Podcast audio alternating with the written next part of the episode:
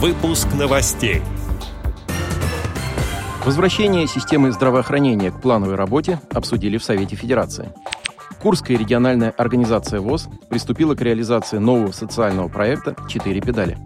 Теперь об этом подробнее. В студии Антон Агишев. Здравствуйте.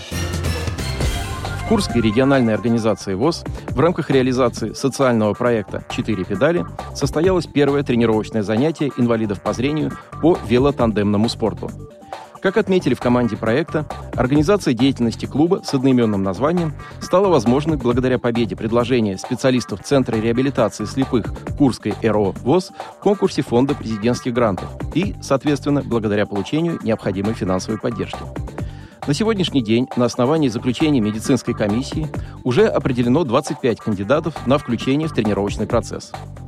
Занятия с тренером по освоению велосипедов-тандемов будут проходить два раза в неделю – Обязательным условием для спортсменов также является регулярные занятия по общей физической подготовке.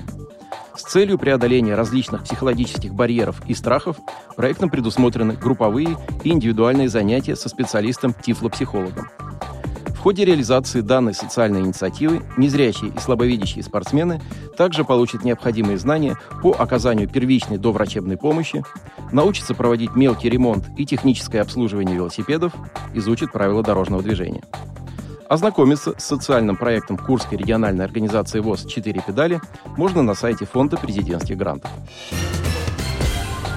Круглый стол, посвященный вопросам возвращения системы здравоохранения к плановой работе, состоялся в Верхней палате Совета Федерации. В связи с тем, что пандемия коронавируса отступила, эту работу необходимо восстанавливать как можно быстрее. Владимир Круглый, заслуженный врач России и член Комитета Совета Федерации по социальной политике, отметил, что ограничения, введенные из-за пандемии, помешали реализации проекта «Борьба с сердечно-сосудистыми заболеваниями». Часть медицинских учреждений была перепрофилирована, были приостановлены профилактические мероприятия, в том числе диспансеризация.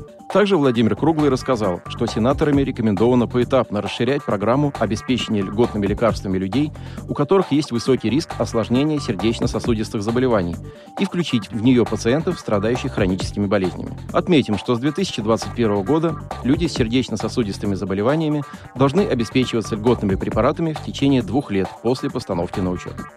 Отдел новостей «Радиовоз» приглашает к сотрудничеству региональной организации. Наш адрес – новости собака радиовоз.ру. О новостях вам рассказал Антон Агишев. До встречи на «Радиовоз».